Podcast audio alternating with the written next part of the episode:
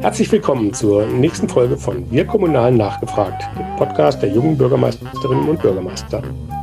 Der Podcast ist ein Angebot von und für junge Bürgermeister und alle kommunal Interessierten. Es geht um Informationen zu Hintergründen, über gute Ideen, politische Einschätzungen. Thema dieser dritten Staffel ist Kommunikation und Digitalisierung. Heute geht es um das Thema Hilfe bei digitaler Gewalt. Das Netzwerk Junge Bürgermeister ist ein eigenständiges Netzwerk unter dem Dach des Innovators Club, der kommunalen Ideenschmiede des Deutschen Städte- und Gemeindebundes. Junge Bürgermeister sind alle, die bei ihrer letzten Wahl jünger als 40 Jahre alt waren. Mein Name ist Henning Witzel und ich leite das Berliner Büro der jungen Bürgermeister. Bevor wir jetzt aber loslegen, möchte ich euch den Unterstützer dieser Folge vorstellen. Es ist PwC. Fast 12.000 engagierte Menschen an 21 Standorten. Mit 2,3 Milliarden Euro Gesamtleistung ist PwC die führende Wirtschaftsprüfungs- und Beratungsgesellschaft in Deutschland. Mandanten aus dem öffentlichen Sektor haben ganz spezifische Herausforderungen zu meistern. Veränderte gesellschaftliche und rechtliche Bedingungen, Wirtschaftlichkeit, Finanzierung und Partnerschaften sind Themen, die sie besonders beschäftigen. Für ihren Weg in die Zukunft benötigen sie professionellen Beistand, innovative Konzepte und vor allem Lösungen, die realistisch sind. Deshalb lotet PwC gemeinsam mit Ihnen sorgfältig alle Chancen und Risiken aus und bindet in jedes Projekt alle erforderlichen Spezialisten mit ein. So sorgt PwC für größtmögliche Handlungssicherheit und nachhaltigen Erfolg. Ganz herzlichen Dank für die Unterstützung. Nun zu meiner heutigen Gesprächspartnerin. Annalena von Hodenberg ist Gründungsgeschäftsführerin der Hate Aid G GmbH, ein Beratungsangebot für Betroffene von digitaler Gewalt. Zuvor arbeitete sie unter anderem als Fernsehjournalistin und setzte sich bei Compact als Campaignerin gegen Hate Speech ein. Hallo Annalena. Hallo, vielen Dank, dass ich da sein darf. Ja, sehr gerne. Wir freuen uns auch. Hate Aid. Ja, ähm, Hasshilfe. Was, was macht denn Hate Aid? Ja, ähm, du sagst es schon, Hasshilfe, genau, Hilfe bei Hass. Ähm, und zwar bei digitalem Maß. Also ähm, wir sind eine Betroffene, wir sind eigentlich eine, erstmal sozusagen ein Teil von uns ist eine ganz klassische Betroffenenberatungsstelle und wir helfen halt, ähm, und das ist das Besondere, ausschließlich Menschen, die digital angegriffen werden. Das heißt, die auf ihrem, auf irgendeinem digitalen Gerät, in den sozialen Medien, auf ihrem Blog, ähm, deren Adresse im Internet veröffentlicht wurde, die ähm, genau, die, wo irgendwie gefotoshoppte Bilder rausfinden, Frauen, die ähm, Nacktfotos bekommen. Also alles, was sozusagen im Digitalen passiert, da kann man sich an uns wenden. Und das, was wir machen, ist eben, ähm, wir machen zuerst einmal, was andere Beratungsstellen auch machen, so eine emotional stabilisierende Erstberatung, ähm, wo man erstmal natürlich darüber spricht, was einem ähm, passiert ist. Dann ähm, bieten wir an, und das ist fast mit eins der wichtigsten Sachen, ähm, Sicherheitsberatung. Also ganz oft ähm, sehen wir, dass eben Menschen viel zu viel von ihrem Privaten im Netz eigentlich preisgeben, dass man vielleicht doch noch auf Seite 12 in der Google-Suche ähm, noch die private Adresse finden kann. Da unterstützen wir eben, dass solche privaten Daten aus dem Netz rauskommen, dass man Löschanträge stellt, zum Beispiel bei Google, dass man die Facebook-Einstellung so hat, dass man eben nicht mehr die Urlaubsfotos sehen kann. Sichere Passwörter ist ein Riesenthema, ähm, denkt man eigentlich nicht, aber ist ein Riesenthema. Nicht immer die gleichen Passwörter benutzen, ist auch ein Riesenthema. Fühlt sich bestimmt jeder irgendwie ertappt. Aber es ist, ähm, das ist tatsächlich was, wo ganz oft eben dann auch an private, wo man ganz oft an private Daten kommt, weil man einfach oft die gleichen Passwörter benutzt. Genau. Kommunikationsberatung machen wir. Ähm, wie gehe ich sozusagen kommunikativ auch äh, damit um, ähm, wenn ich eben vor aller Augen angegriffen werde? Und dann ähm, ist ein Bereich, der uns ähm, unheimlich wichtig ist, die Prozesskostenfinanzierung weil wir eben gesehen haben, dass ähm, Menschen, die vor allen Dingen beleidigt werden, bedroht werden, verleumdet werden, wenn die zur Polizei gehen, Anzeige erstatten, dann ähm, werden die Verfahren ganz oft eingestellt, weil man eben sagt, das ist ihnen persönlich passiert, das ist nicht von öffentlichem Interesse, da müssen sie privat gegen vorgehen. Und sie müssen sich einen Anwalt nehmen und für den müssen sie auch bezahlen und wenn sie verlieren, müssen sie auch die Gegenseite bezahlen. Und unseres Erachtens nach scheitern deswegen ähm, die, also gehen ganz viele Leute überhaupt nicht gegen die Täterin vor und ganz viele Leute bleiben einfach straflos weil ähm, bei diesen Delikten man eben ins Kostenrisiko gehen muss. Und ähm, ja, das ist das, was wir eben nicht mhm. wollen. Wir wollen, dass Täterinnen zur Verantwortung gezogen werden und deswegen ähm, bezahlen wir diese Prozesse. Und ähm, Betroffenenberatung, ähm, das macht man ja jetzt nicht einfach, weil man morgens aufwacht und sich denkt, ach, jetzt ähm, überlegen wir mal, der Hass im Internet nimmt Überhand und äh, wir müssen jetzt mal irgendwas machen. Gab es da irgendwie einen Impuls oder wie kam es da zur Gründung? Total. Also der Impuls ist wirklich, dass wir gesehen haben, es gab ja dann 2016 kamen die ersten Studien ähm, raus, wo ähm, ganz klar so aufgezeigt wurde, auch gerade ähm, vor der Bundestagswahl, dass eben rechte und rechtsextremistische Gruppen sich im Netz zusammentun und sehr, sehr gezielt Personen angreifen. Bundespolitikerinnen, Kommunalpolitikerinnen, Feministinnen, Aktivistinnen im Netz, Klimaaktivistinnen. Wir haben es jetzt auch gesehen bei Herrn Drosten zum Beispiel, also jetzt auch Wissenschaftlerinnen. Ähm, also dass sozusagen ähm, Personen mit ganz bestimmten politischen, ähm, die sich zu ganz bestimmten Themen politisch äußern, wie Migration, wie Rechtsextremismus, ähm, Demokratie, dass die eben gezielt angegriffen wurden und zwar so gezielt und so heftig, um sie sozusagen zum Schweigen zu bringen und aus dem Netz rauszuschmeißen. Und bei einigen hat das auch geklappt und ich bin mir sicher, dass auch bei einigen, äh, und wir wissen ja von ähm, vielen Kommunalpolitikerinnen auch, dass sie sich ganz oft zu bestimmten Themen einfach nicht mehr im Netz äußern, weil sie wissen, dass ihnen dann, ähm, was ihnen dann sozusagen blüht und oder blühen kann. Und ähm, da haben wir gesagt, das kann nicht sein. Das Netz ist der Ort, wo wir ähm, jetzt sozusagen, also wo wir gerade jetzt auch in der Corona-Zeit unsere politische Debatte führen, wo unsere Kinder sich ähm, politisieren, wo wir sozusagen darüber verhandeln, wie wir als Gesellschaft miteinander leben wollen und wo wir super viel Zeit unseres Lebens verbringen. Und deswegen kann es in der Demokratie nicht sein, dass ähm, Leute sich nicht mehr trauen, über bestimmte Themen im Netz zu sprechen. Und deswegen haben wir gesagt, okay, was können wir machen? Und ähm, die erste Antwort war, wir müssen die Betroffenen stärken. Also wir müssen die stärken, die angegriffen werden. Wir müssen die ähm, emotional fit machen, wir müssen die kommunikativ fit machen, wir müssen die sicher machen im Netz und wir müssen die befähigen, dass sie sich eben auch gegen die Täterin wehren, weil das Ziel ist eben, so viele von diesen Menschen wie möglich im Netz zu halten und eben dafür zu sorgen, dass die nicht sich aus dem Netz zurückziehen und ihre Stimme damit sozusagen auch verstummt. Hm. Er wird ja in dem Kontext äh, von allen Seiten immer irgendwas von Meinungsfreiheit dann irgendwie ähm, ähm, geredet. Ähm, also dann auch einfach um sicherzustellen, dass eine Meinungsfreiheit auch gewährleistet ist, weil ne, wenn sich die eine Seite dann zurückzieht, ähm, dann ist das ja doch ein sehr einseitiges Bild. Also man muss ja nur in die Kommentarspalten von manchen Tageszeitungen äh, oder bei tagesschau.de, das wird inzwischen glaube ich, ganz sinnvoll moderiert, aber ähm, das ist ja, das ist ja teilweise, also für mich war es immer so, ne, wenn ich mal Lust auf schlechte Laune habe, dann gucke ich dann die Kommentarspalten bei der Rheinischen Post oder bei irgendwas an. Ähm, und das ist ja teilweise, ja, ich sage es einfach mal erbärmlich, was da, was da gepostet wird. Ähm, aber vielleicht auch da dann die Frage, wo ist denn dann die Grenze zu, zu, zu Hate Speech überhaupt erreicht? Das ist ja doch eine sehr fluide Geschichte. Ähm, für den einen, der hat eine höhere Frustrationstoleranz als der andere ähm, oder fühlt sich gar noch nicht so sehr angegriffen, sondern sagt, okay, das schreibt er jetzt und der macht das ganz anders. Aber gibt es irgendwie so eine definierte Grenze? Also sozusagen Hate Speech oder sozusagen Hass im Netz ist eben ist ein politischer Begriff, der ist nicht definiert. Also, da gibt's also es gibt unterschiedliche Definitionen, aber die sehen sehr anders aus und der ist auch politisch ähm, umkämpft. Aber vielleicht gehen wir nochmal zurück sozusagen zur Meinungsfreiheit. Also Meinungsfreiheit ist in Deutschland ein hohes Gut und es ist auch wichtig, dass wir sozusagen darauf achten, dass es keine Zensur gibt und dass die Meinungsfreiheit weiterhin existiert. Aber Meinungsfreiheit hat halt auch ihre Grenzen und die sind auch in unserem Gesetz festgesetzt. Und da, wo eben nicht mehr in der Diskussion über, ähm, über ein Thema diskutiert wird, über ein Sachthema diskutiert wird, sondern wo nur noch Personen sozusagen niedergemacht werden, wo Personen nur noch runtergemacht werden, da ist eben, und das steht so im Gesetz und das finde ich auch sehr sinnvoll, ist eben die Grenze der Meinungsfreiheit. Und so, das ist das eine. Und das andere ist eben, dass, ähm, genau, und dass wir eben da auch ähm, Straftatbestände haben. Also es gibt den Straftatbestand der Beleidigung, es gibt den der Bedrohung, der Diffamierung. Und da können wir halt auch sehr genau sagen, sozusagen, das ähm, ist eben von unserem Gesetz nicht mehr gedeckt. Das würden wir im analogen Leben so nicht ähm, tolerieren und das tun wir im digitalen auch nicht. Und dann gibt es eben so dieses, was du angesprochen hast, dieser Bereich, der auch so was, ähm, was ist vielleicht noch legal, aber eigentlich schwer zu ertragen. Oder wo ist das in der Masse auch irgendwie schwer zu ertragen?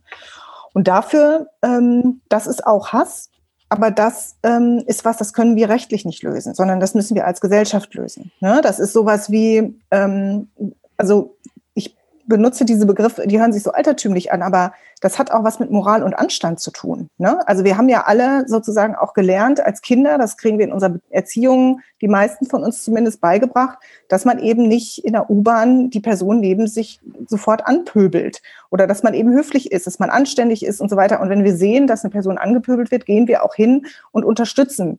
Und diese Art von Moral und Anstand, die hat sich irgendwie nicht ins Netz richtig übersetzt. Da sind viele Leute hingekommen, die sozusagen sehr sich da, du hast es selber gesagt, in den Kommentarspalten auskotzen und dadurch, dass es einfach so lange stehen geblieben ist und dadurch, dass das so toleriert worden ist, ist das jetzt irgendwie das neue Normal. Also ich war letztens auch in einer Diskussion, wo jemand zu mir gesagt hat, ja, im Netz ist das einfach so, da haben die Leute einfach einen anderen Filter, da sind die einfach, ähm, die können sich da nicht beherrschen. Und dann habe ich gesagt, das kann man doch so nicht hinnehmen. Also das ist doch, wir als Gesellschaft definieren doch, was für uns Beherrschung ist und was nicht Beherrschung ist. Und wenn wir jetzt sagen, okay, wir tolerieren das so, dann wird es auch so bleiben. Aber ich glaube, wir sind immer noch sozusagen in dem ähm, Stadium, wo wir als Gesellschaft uns auch darüber Gedanken machen müssen, ist das anständig, sich so zu verhalten? Oder brauchen wir einfach eine neue Moral, einen neuen Anstand, der dann auch im Netz gilt? Und wo wir dann alle auch mit dabei sind und das mitgestalten. Kann man denn so eine Grenzverschiebung wieder rückgängig machen? Also viele von den Tätern wissen ja in der Regel ganz genau, was sie da schreiben können. Dann schreiben sie vielleicht oder ich könnte mir vorstellen, das oder irgendwie sowas rein, dass es dann nicht mehr justiziabel ist. Ähm, da sind die ja mitunter auch geschult. Jetzt ist dann halt die Frage, ne, wir haben es zugelassen, dass sich da die Grenze verschoben hat, dass man im Netz anders redet als vis-à-vis. -vis. Ähm, kann man jetzt einfach sagen, nö, ich möchte, dass wir im Netz uns genauso unterhalten, wie wir uns das äh, persönlich machen und dann äh, gehen halt manche Sachen nicht mehr? Oder also kriegen wir das nicht Fall, wieder zurückgedreht? Ich bin nicht, ich bin auf jeden Fall optimistisch. Und ähm, ich würde erstmal sagen, im ersten Punkt sehe ich das auch nicht ganz so wie du. Also wir haben innerhalb von zwei Jahren über vier, also ne, jetzt ähm, äh, haben sich über fünf, also über 500 Fälle, die wir irgendwie ähm, uns angeguckt haben, ähm, wo vieles Justiziables irgendwie dabei war. Also es ist nicht so, dass natürlich die ganz organisierten und die ganz trainierten, die wissen, was sie schreiben dürfen und was nicht. Aber es gibt auch ganz viele, die Sachen schreiben, die justiziabel sind, die selber sozusagen denken, das äh, wäre okay, das im Netz so zu schreiben, weil sich eben schon diese Grenze so verschoben hat. Also ich glaube, dass wir durchaus, also das sozusagen der rechtliche Schritt anzuzeigen und rechtlich dagegen vorzugehen, in ganz vielen Fällen trotzdem noch verfängt und trotzdem man sozusagen, und das kann ich aus unserer eigenen Erfahrung von Hate Aid auch sagen, wir noch eine ganze Menge, Justi man noch eine ganze Menge justiziable Fälle dann die Kanzleien doch finden. Ähm, und wir auch sehr erfolgreiche Prozesse mittlerweile geführt haben. So, das ist das eine. Und das andere ist eben zu sagen, ähm, das geht nicht von alleine, das zurückzudrehen. Da müssen wir Anstrengungen, ähm, da müssen wir uns anstrengen. Und das eine wäre eben zu sagen, Moderation. Also man hat ja gesehen, dass wenn eine Seite gut moderiert ist, wenn da eine Etikette steht, wenn da steht, so und so hat man sich hier zu verhalten und das ordentlich moderiert wird und eben Kommentare, die unter die Gürtellinie gehen, auch sofort geblockt oder gelöscht oder angezeigt werden, dass dann man plötzlich 20 bis 30 Prozent weniger Hasskommentare auf der Seite hat.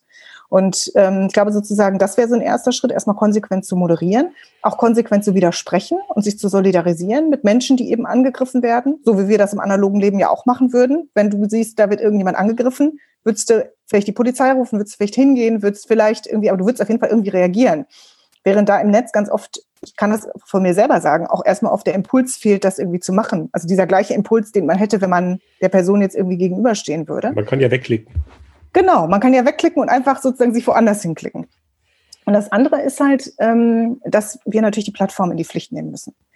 Klar ist, Facebook, Google, Twitter verdienen Geld mit diesem, also das ist ein Geschäftsmodell, ne? die verdienen Geld mit dem Hass und mit der Wut, weil nichts anderes, das haben wir auch in dieser Polarisierung jetzt auch sehr schön in den letzten Tagen im äh, Wahlkampf in den USA gesehen, die verdienen einfach Geld damit, dass, ähm, also, dass also wütende, hassende, sehr polarisierende Kommentare werden einfach viel geteilt, werden viel geshared, unter denen wird halt viel geschrieben.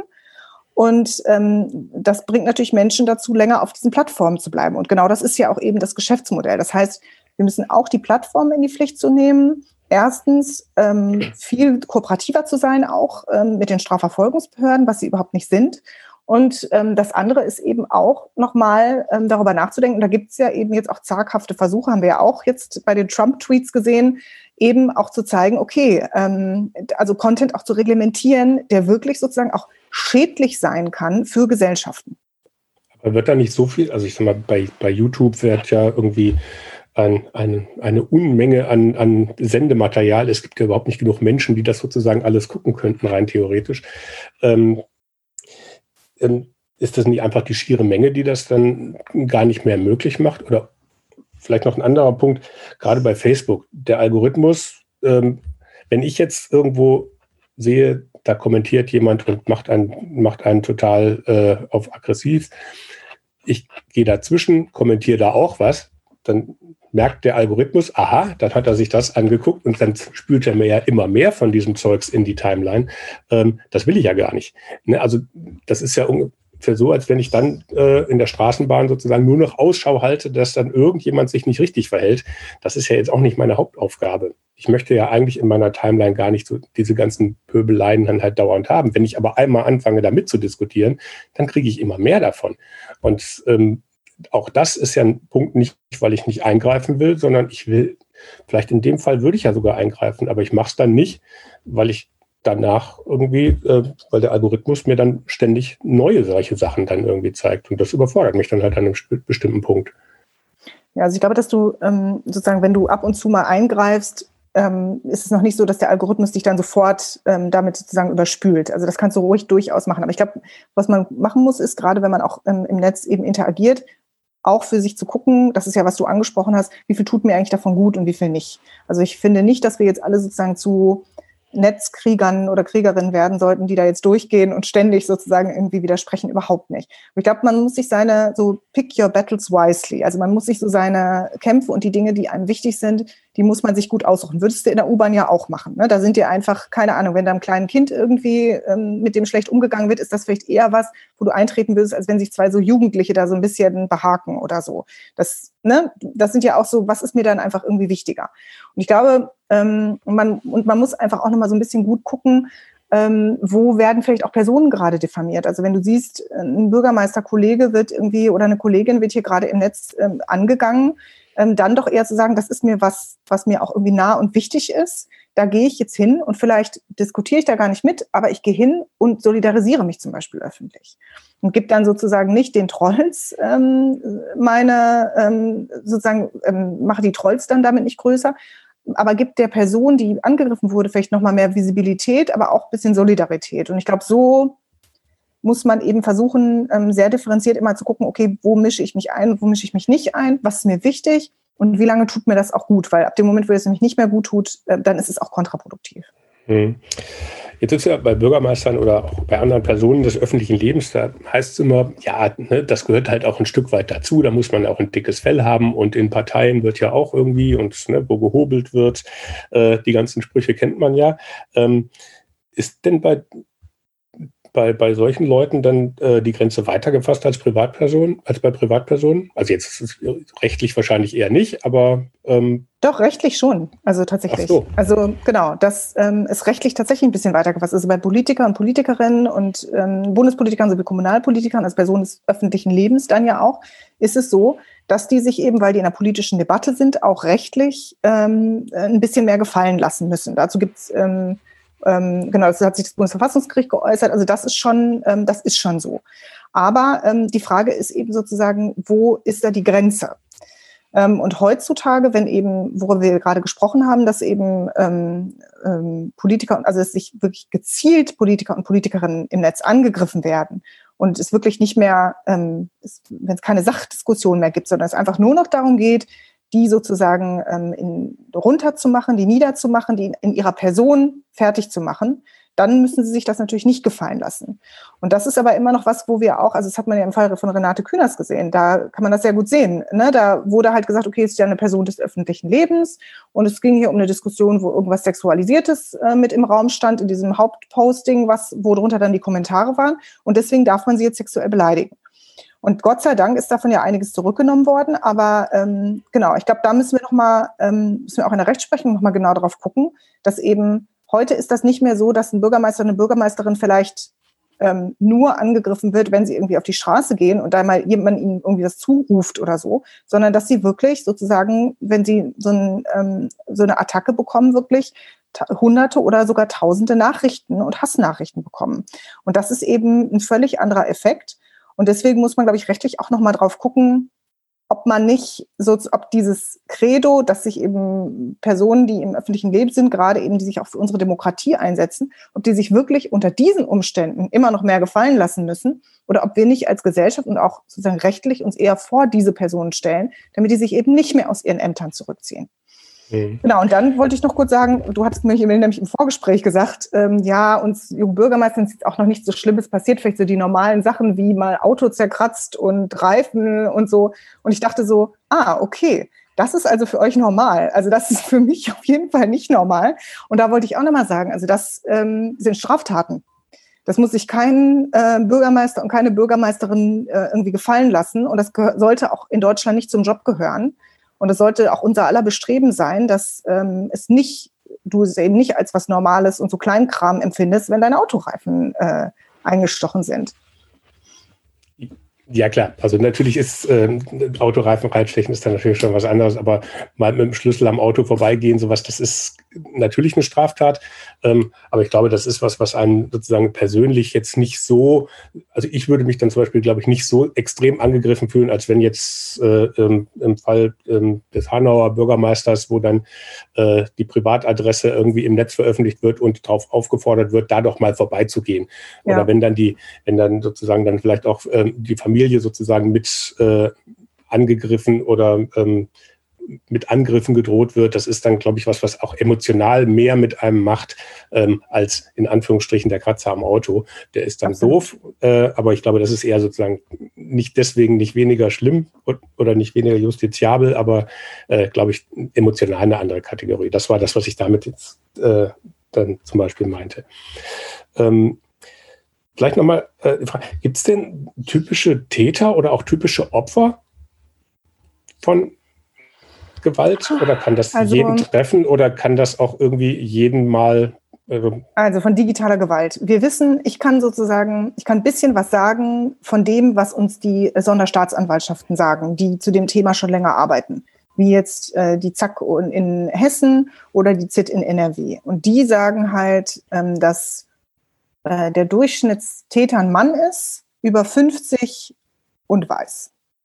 Also das ist so das, was ich sagen kann. Bei uns, ähm, also da sind, das bedeutet nicht, dass alle Männer sind und so alt und da gibt's auch Junge und da gibt's auch Frauen. Also bei uns, wir haben auch durchaus ähm, einige Täterinnen, ähm, die, ähm, also wo, die man identifizieren konnte.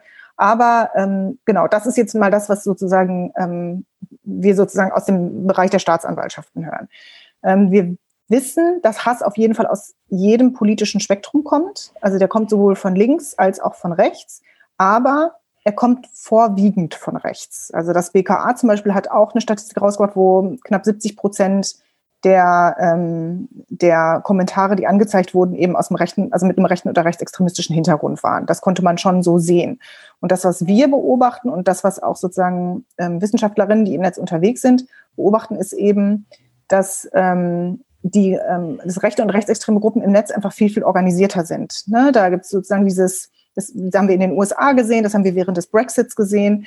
Die haben die sozialen Medien sehr, sehr gut verstanden. Die haben sehr gut verstanden, wie die Algorithmen funktionieren. Die organisieren sich sehr hierarchisch, sehr militärisch, ähm, schlagen dann sozusagen so gemeinsam zu. Die nennen das ja auch so diesen Infokrieg. Und da kann man, ähm, also deswegen ähm, ist da der Effekt ähm, auch größer. Und was man eben aus Studien, die zum Beispiel ähm, äh, also aus Studien ähm, von ähm, bei, bei Journalistinnen sieht, sind eben so Reizthemen sind ähm, ähm, Klimawandel, Rechtsextremismus, AfD, Migration. Und ich glaube sozusagen, die typischen Opfer gibt es nicht, aber es gibt auf jeden Fall so Diskurse oder Themen, die von Personen angesprochen werden, die dann sozusagen zu Angriffen irgendwie führen. Und das wären auf jeden Fall die Themen. Und was wir eben auch sehen können, wenn man sich ähm, so das Geschlechterverhältnis anguckt, dass auf jeden Fall ähm, Frauen mehr, nicht total, nicht doppelt so viel, nicht so, total signifikant mehr, aber heftiger angegriffen werden. Also dass sie bei Frauen immer sofort äh, die sexualisierten Angriffe auch haben, Vergewaltigungsandrohungen, Verstümmelungsfantasien, Revenge, also diese, diese pornografischen Inhalte, wo dann so gefotoshoppt mit Pornografie wird oder Nacktbilder im Netz, ähm, so gefotoshoppte Nacktbilder im Netz dann ähm, veröffentlicht werden. Mhm. Okay, das, ne, das ist ja natürlich insofern äh, absurd, weil ja dann immer irgendwie auch, die wollen ja auch immer unsere Frauen schützen und so weiter und äh, greifen gleichzeitig natürlich äh, ganz massiv an all, alle Frauen, die eben nicht diesem unsere Frauenbild en, entsprechen und äh, da steht natürlich auch ein ganz anderes Gesellschafts- und Menschenbild wahrscheinlich dahinter. Natürlich, also Sie haben das ja auch gesehen bei den, ähm, also wenn Sie es so im ganz radikalen Bereich angucken, ne, bei dem Täter von Halle oder ähm, auch bei dem Täter von Christchurch. Also da gehört zu der Ideologie auch ein total klares, ähm, klares ähm, antifeministisches Frauenbild. Und also Frauenhass war auch mit irgendwie Motivation für diese Anschläge, auch bei Anders Breivik zum Beispiel. Und ähm, das ist durchaus sozusagen, genau, die Frau, wenn sie ist sozusagen nur genehm, wenn sie halt genau der Ideologie, diesem ideologischen Bild entspricht, was man sich von ihr macht. Und alle anderen Frauen werden halt wirklich ähm, massiv, also die auch für Gleichberechtigung sind oder die auch in, in sich in politisch äußern, werden halt massiv angegriffen. Hm. Gibt es denn eine Hate Speech Prophylaxe? also was man sozusagen schon von vornherein tun hat, dass das erst einem gar nicht passiert. Also ab, abgesehen davon, sich bei Facebook abmelden und überhaupt nicht in Social Media mehr, aber das ist ja nicht das Ziel. Sondern genau. das Ziel ist ja, dass man es auch nutzen kann, weil es ja auch durchaus und, Nutzen bringen kann. Also man kann sich nicht hundertprozentig davor schützen. Das muss ich leider sagen. Es gibt nicht, das wäre ja toll, weil dann würde ich das auf unserer Webseite veröffentlichen und den Laden zumachen und sagen, jetzt äh, ähm, haben wir sozusagen dieses Problem gelöst.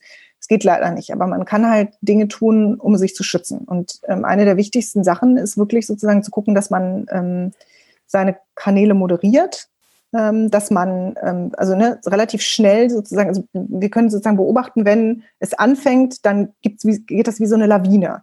Man kann versuchen, diese Lawine so früh wie möglich zu unterbrechen. Und es gibt psychologische Studien zum Beispiel, die zeigen, dass wenn eine Person, die schon aggressiv ist, auf den Kanal geht und drei Hasskommentare, die ersten drei Kommentare sozusagen in der Timeline Hasskommentare sind, dann wird die noch heftiger ähm, posten. Und wenn die Kommentare aber ein bisschen ähm, abgemilderter und sachlicher sind, wird die Person auch sachlicher argumentieren.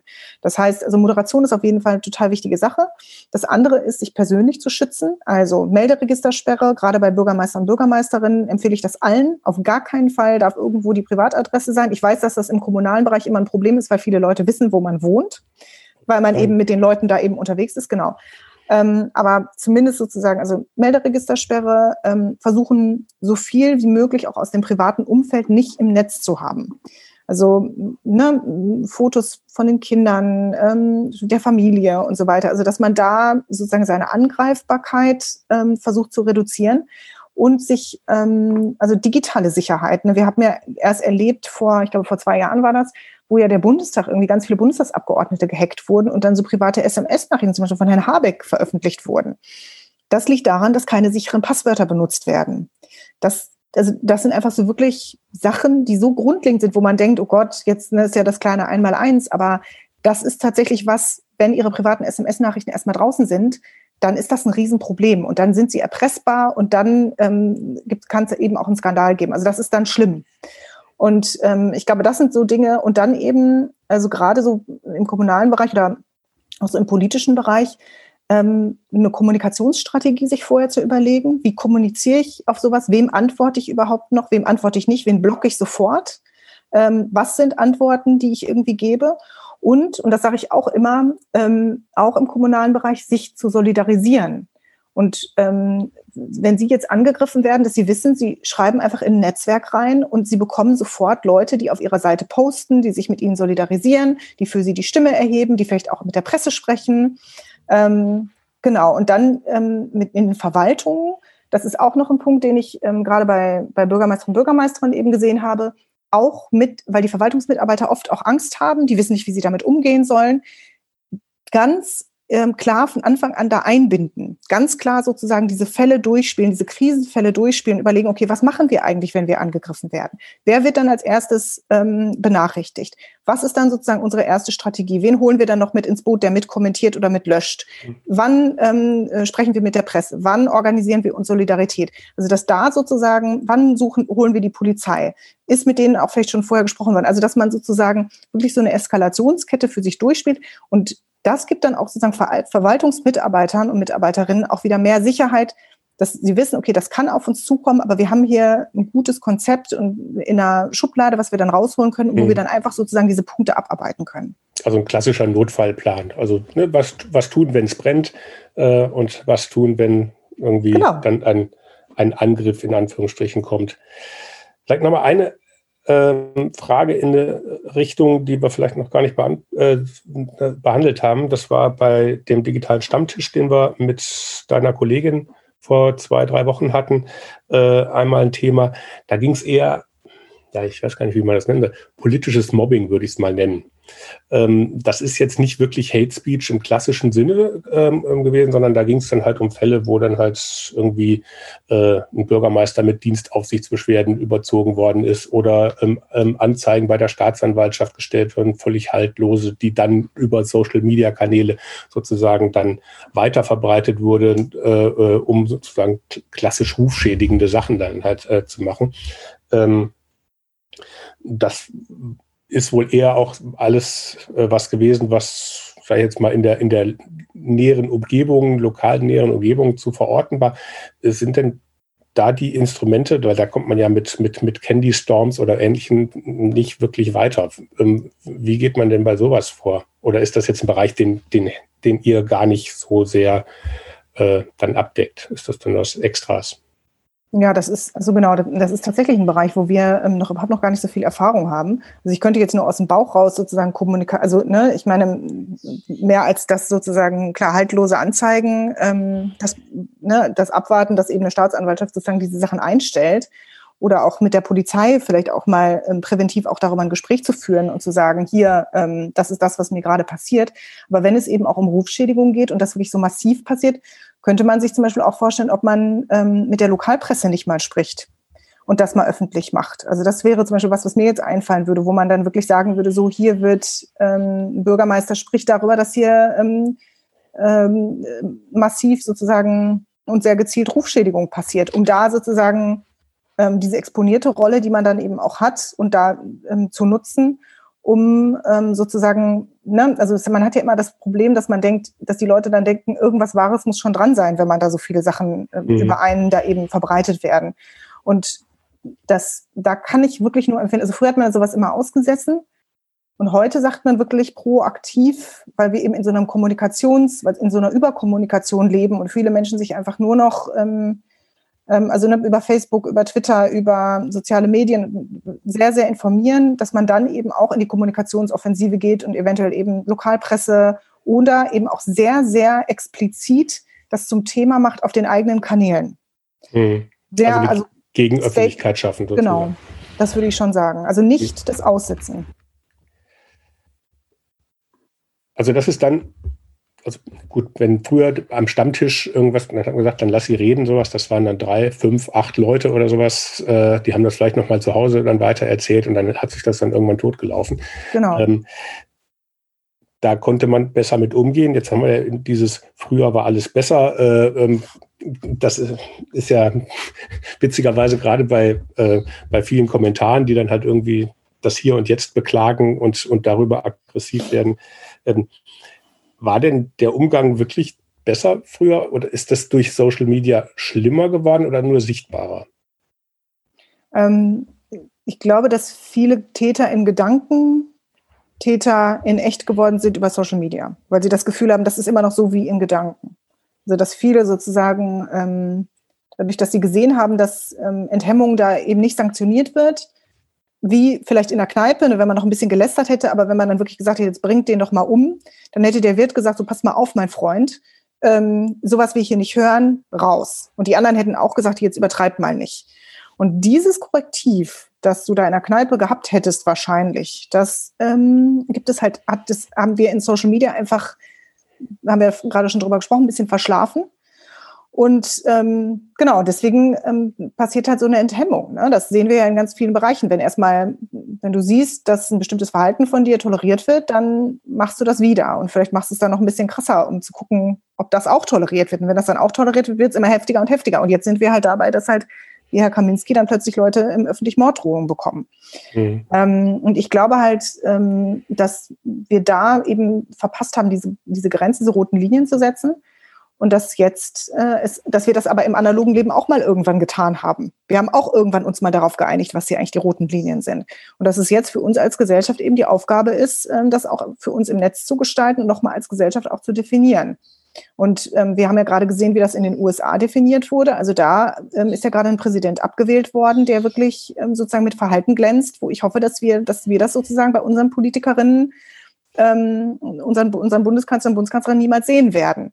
Und auch das ist eben was, wo wir eben als Gesellschaft ähm, uns darüber klar werden müssen. Und ähm, deswegen glaube ich nicht, dass früher alles besser war, sondern dass wir jetzt eben vor einer Aufgabe stehen, um ähm, uns dann wieder als Gesellschaft darauf zu einigen, wie wir jetzt eigentlich miteinander umgehen und leben wollen. Ja, ich glaube, das ist, äh, das ist der Punkt, wo, wo man da, wo man da natürlich äh, einhaken muss, weil das einfach weiterlaufen zu lassen, äh, wird ja schwierig. Und zum Thema äh, Trollkommentare löschen und, und ähnliches, die, die umgekehrten Trollkommentare, die dann bei AfD-Seiten und so weiter, die sind ja in der Regel schneller weg, wie man, wie man klicken kann. Ähm, ähm, damit das sozusagen alles schön sortenrein da steht, ähm, damit die Leute, die drüber schauen, sozusagen die, die, das stimmige Weltbild irgendwie erleben. Also da wird ja sozusagen eine, eine ganze eigene Welt, äh, der, so ein Mikrokosmos, jetzt bei der Corona-Thematik ist es ja auch, dass die Leute sich sozusagen nur noch äh, ähm, über ihre angeblich alternativen Quellen irgendwie äh, dann informieren und die anderen Sachen gar nicht mehr wahrnehmen. Ähm, wie sieht das denn in Zukunft aus? Also wird sich die, also mal doch mal das Bild, wie, wie, würdest du dir wünschen, dass die Kommunikation im Internet oder dann auch in real in zehn Jahren sich entwickelt hat?